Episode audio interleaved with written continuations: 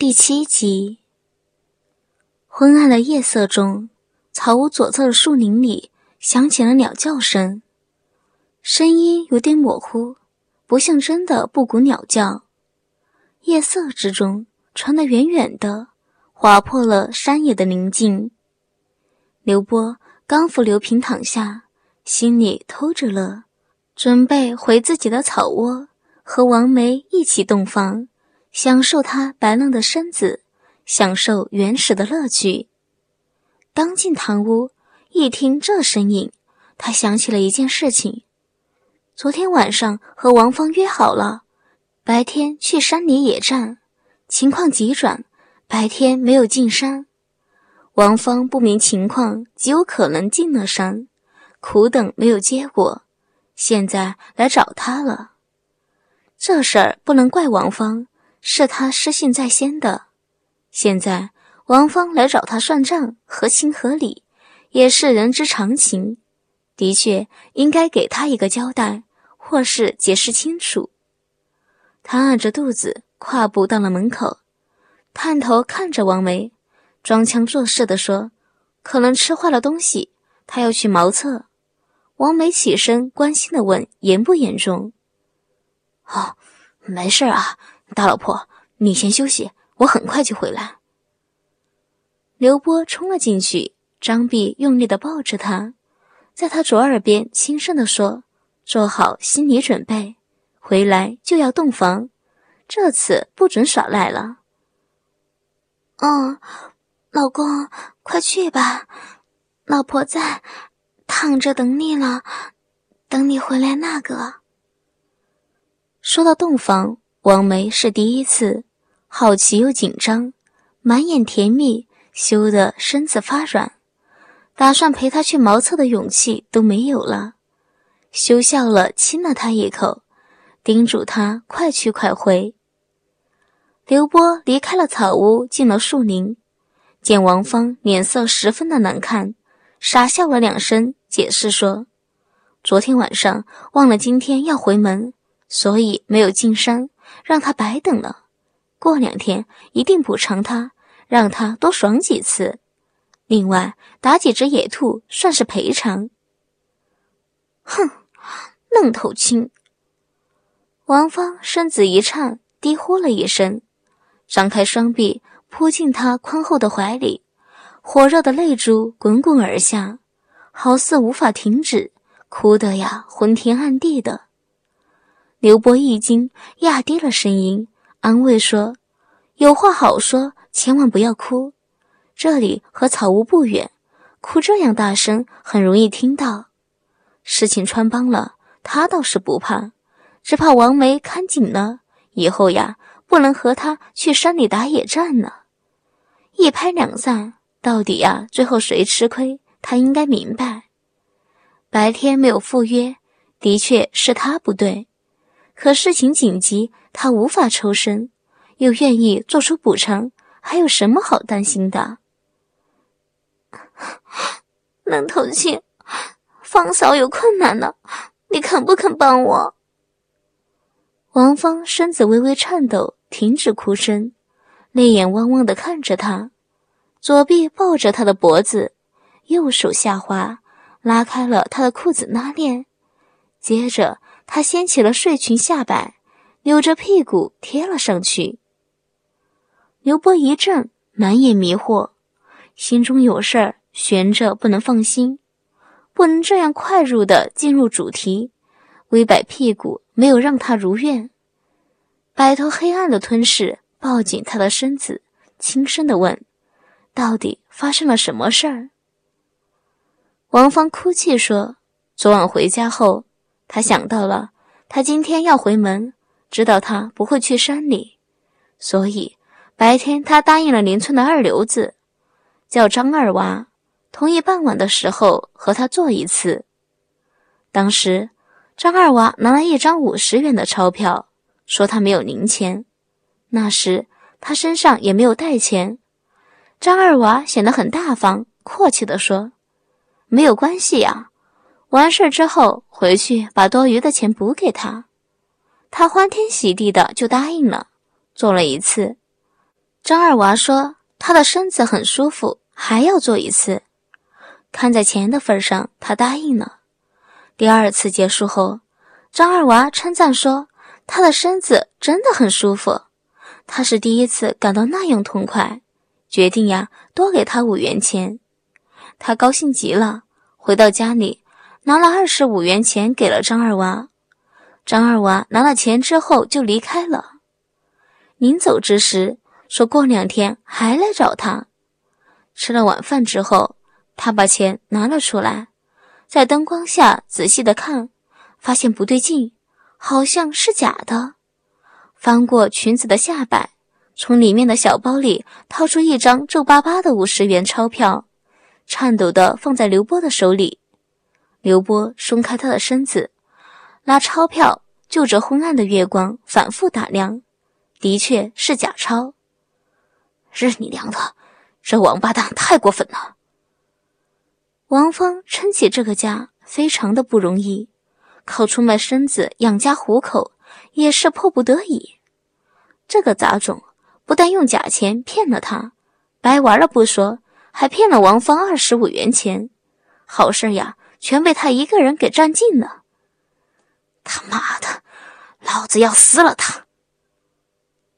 他握紧了右手，用力的挥了一下，伸出左臂，搂紧了他发抖的身子，安慰的说：“这件事情，他一定帮他讨回公道，不会让王芳受到一丝损失。”王芳不哭了，两臂用力，紧紧的抱着，反而担心的说：“张二娃是响水村出了名的二流子。”还有几个二流子的兄弟伙，平时呀作威作福的，没有人敢招惹他们。他一个人去，万一出了什么事儿，他一辈子都会不安的。折了二十五元，让张二娃睡了两次，就当被鬼玩了。这件事情就这样算了，以后不做他的生意就可以了。瓜婆娘，你越怕他越高兴，下次呀。还会用这样的方法掰碗里的。刘波声音一沉，解释说：“张二娃不止欺负他一个人，村子里还有女人被张二娃欺负过。就因为他是二流子，所以没有人管他，睁一只眼闭一只眼，任由他胡作非为。像张二娃这种杂碎，如果没有人好好的修理他，他从不知道什么是怕，更不会无故的收敛。”这样下去，还有更多的女人被他欺负。不管是为了王芳，还是村子里其他的女人，一定要好好的收拾一下张二娃。王芳终于意识到了不对，恨意的渴求也消失了，抬起头，满眼迷惑，怔怔的看着他。愣头青，你你怎么像变了一个人呀？一点也不怕事儿了。笨蛋，得意忘形呢！刘波干笑两声，牵强地说：“他最恨张二娃这种二流子了，生气时候就会这样。在山野打猎也是，被野兽咬了，他一定要杀死对方报仇出气。”王芳一个忠厚老实的女人，见识不多，没有声响，更没有想到那样远，当然不会想到刘波一直的在装疯卖傻。抹泪点头，相信了他的说法，问他想如何做，他又需要做什么。他抬头看着月亮的位置，傻笑说：“今晚呀，要和王梅洞房，抽不出时间。明天去找张二娃，他先回去好好的休息，不要胡思乱想了。这件事情，他既然答应了，一定呀就会帮他讨回公道。”嫩头青。谢谢你，王芳十分的感动。这一刻，她不知道该如何回报这个大男孩，除了自己的身子，再没有其他的了。伸手掀起了裙子，弯腰想脱小裤子。刘波心里一阵感动，明白他的想法，更理解他的心情，抓着他的手说：“傻笑说，今晚真的不行，他要和王梅洞房。”让他赶紧回去，好好的休息。心情不好呀，就休息两天。真没有钱呢，他可以打猎给他，一样的可以过日子。嫩头青啊，你对方嫂真的好，方嫂没有白疼你。王芳感动的想哭，感激的亲了一口，转身之际羞涩的说：“以后呀，只要他想要了，任何时候都会满足他。”他的步子很慢，好似苍老了许多，背也弯弯的弯曲了。看着他抽噎的双肩，沉重的步子，微弯的背影，刘波热血奔涌，双拳握得咯咯响，低呼了一声：“方嫂，你等一下。”王芳一阵，颤抖的转过身子，不解的看着他。刘波深吸一口气，轻声的说：“让他在这里等他一会儿，他回去啊和王梅说一声，现在就去找张二娃。”这件事情不解决了，想着他被张二娃占了便宜，还骗了他二十五元钱的事情，心里比刀割还难受。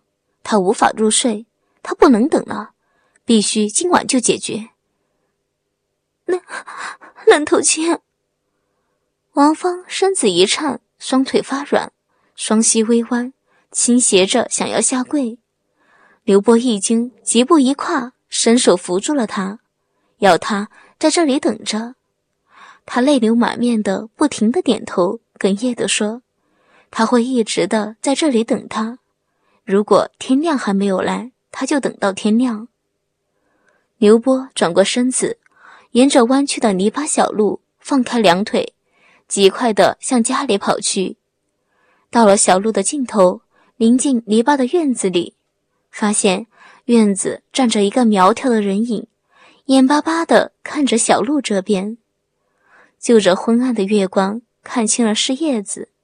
双颊抽动一下，加快步子，到了院子的中间，抓着他的小手，拽着离开了院子，责备的说：“谁让他出来的？”叶子一脸的委屈，挤进了他的怀里，嗲声的说：“哥，叶子想你了。”姑奶奶呀，你就别添乱了。刘波觉得脑袋都大了，别的时候不来，这个时候冒出来，不是诚心捣乱吗？可他呀，也知道叶子的性格，硬赶他走啊，必然乱上加乱，只得用计。哥，方才的事情，叶子全听见了。哼！叶子踮着脚尖，张嘴含着他。贪婪的吸着他的嘴，两只手不老实的在他身上四处的摸索。刘波一惊，摆脱了他的柔软，抓着他的小手，轻声的说：“小祖宗啊，哥真的有事呀，改天赔礼好不好？”“不行，你不陪叶子，我就把这件事情告诉嫂子。”叶子耍横，小手蛇一般的从大手中滑落。贴着小腹向下滑去，又蠢蠢欲动了。刘波脑袋都大了，灵机一动，在他左耳边低语几句。叶子一震，咬着下唇，盯着他的双眼，媚声地说：“不准耍赖，否则跟你没完。”刘波赶紧点头，郑重表示：“如果耍赖，他就是小狗。”叶子开心的笑了。甜甜的亲了他一口，刘波松开了他的小手，叮嘱他小心一点。叶子甜甜的笑了，沿着小路轻快迈步。刘波啊，长长的吐了一口气，转过身子，甩腿向家里跑去。从经济状况和村子的规模比较，响水村和百合村在伯仲之间，相对而言。响水村的人口更多一点，每人分的田地比百合村的人更少。百合村土地虽多，善于利用的却不多，有许多好的土地白白浪费了。响水村却有一大坏处，就是张二娃这伙二流子，常在村子里欺男霸女的胡作非为。村子里几个热心的年轻人，联合邻村的年轻小伙子。想收拾张二娃这伙二流子，他们还没有行动，反而就被张二娃几个人收拾了。自那以后，就没有人再自找罪受，找张二娃几个人的麻烦了。说起来，张二娃不是普通的二流子，有一点来头。他亲娘舅是响水村的支部书记，他远房堂叔是墨子镇的镇长。正因为两重小山罩着他，所以没有人敢惹他，更令他肆无忌惮的鱼肉村里。可他没有想到，王峰和刘波的关系，他胆子大，白玩了王峰，还骗了他的钱。这一次必然会受到惩罚。长方形的泥巴院子中间，摆着一张正方形的白木桌子，上方吊着一百瓦的灯泡，发着刺眼的光芒，辐射余热，令本来就燥热的空气更加闷热。小小的一张桌子，坐了六个人，四个男的，两个女的。张二娃赤着上身，光着胳膊。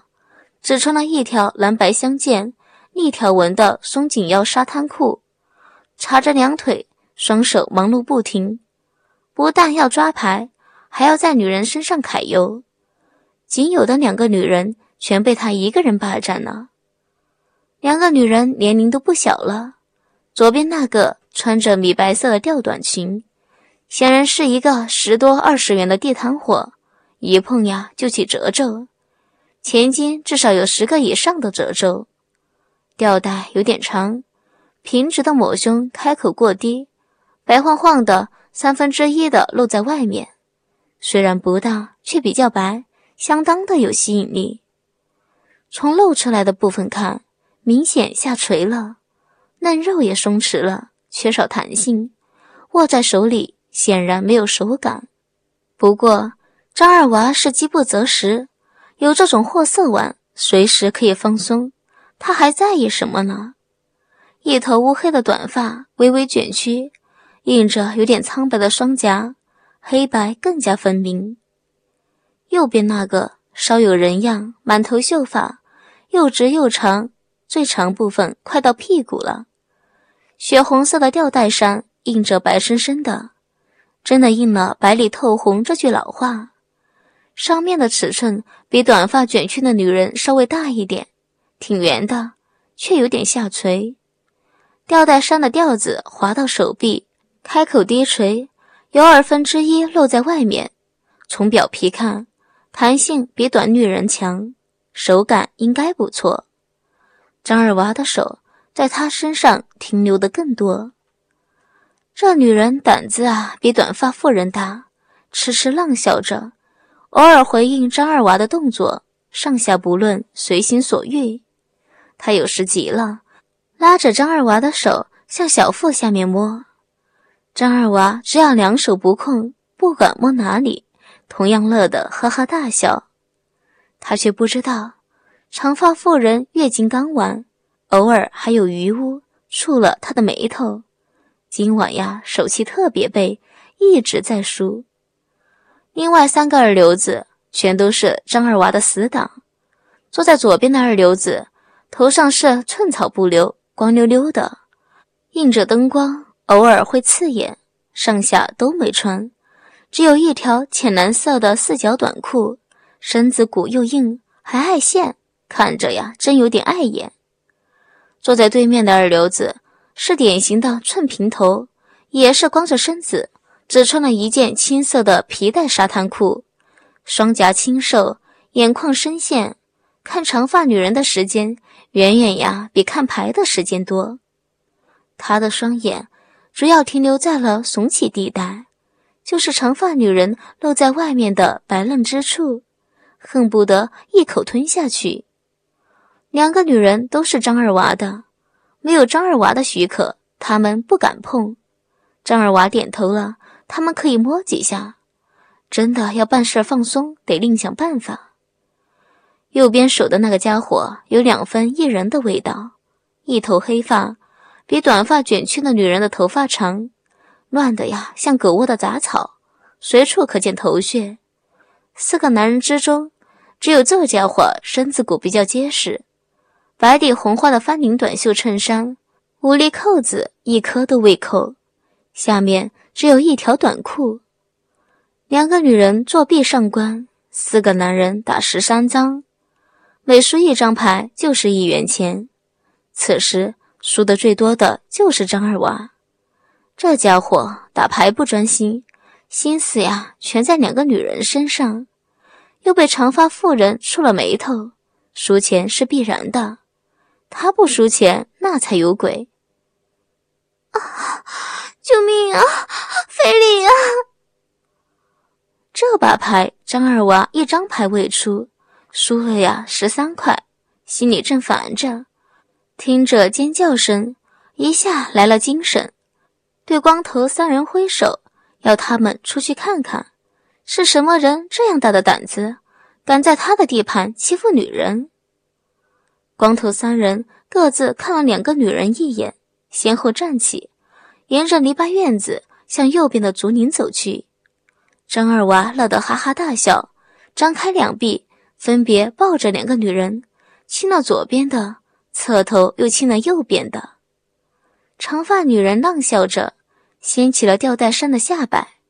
张二娃食指大动，松开了短发曲卷的女人，抱着长发女人，乐哈哈地说：“进屋里去放松一下。”正好呀，可以一比二，看谁先趴下。三哥，万一他们回来了怎么办？长发女人不停的被他摸着，早就又痒又麻了，心里呀也挺想要的，就怕光头三个人突然回来。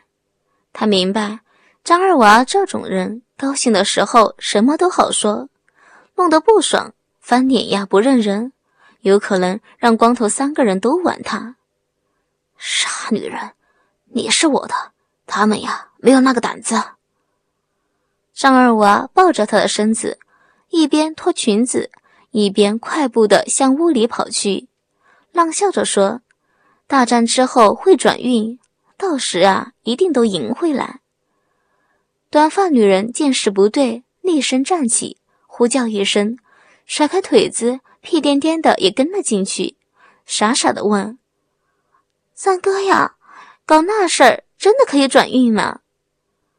张二娃不出声，心里却骂：“真是一个傻婆娘，搞这事儿真能转运，早就玩了。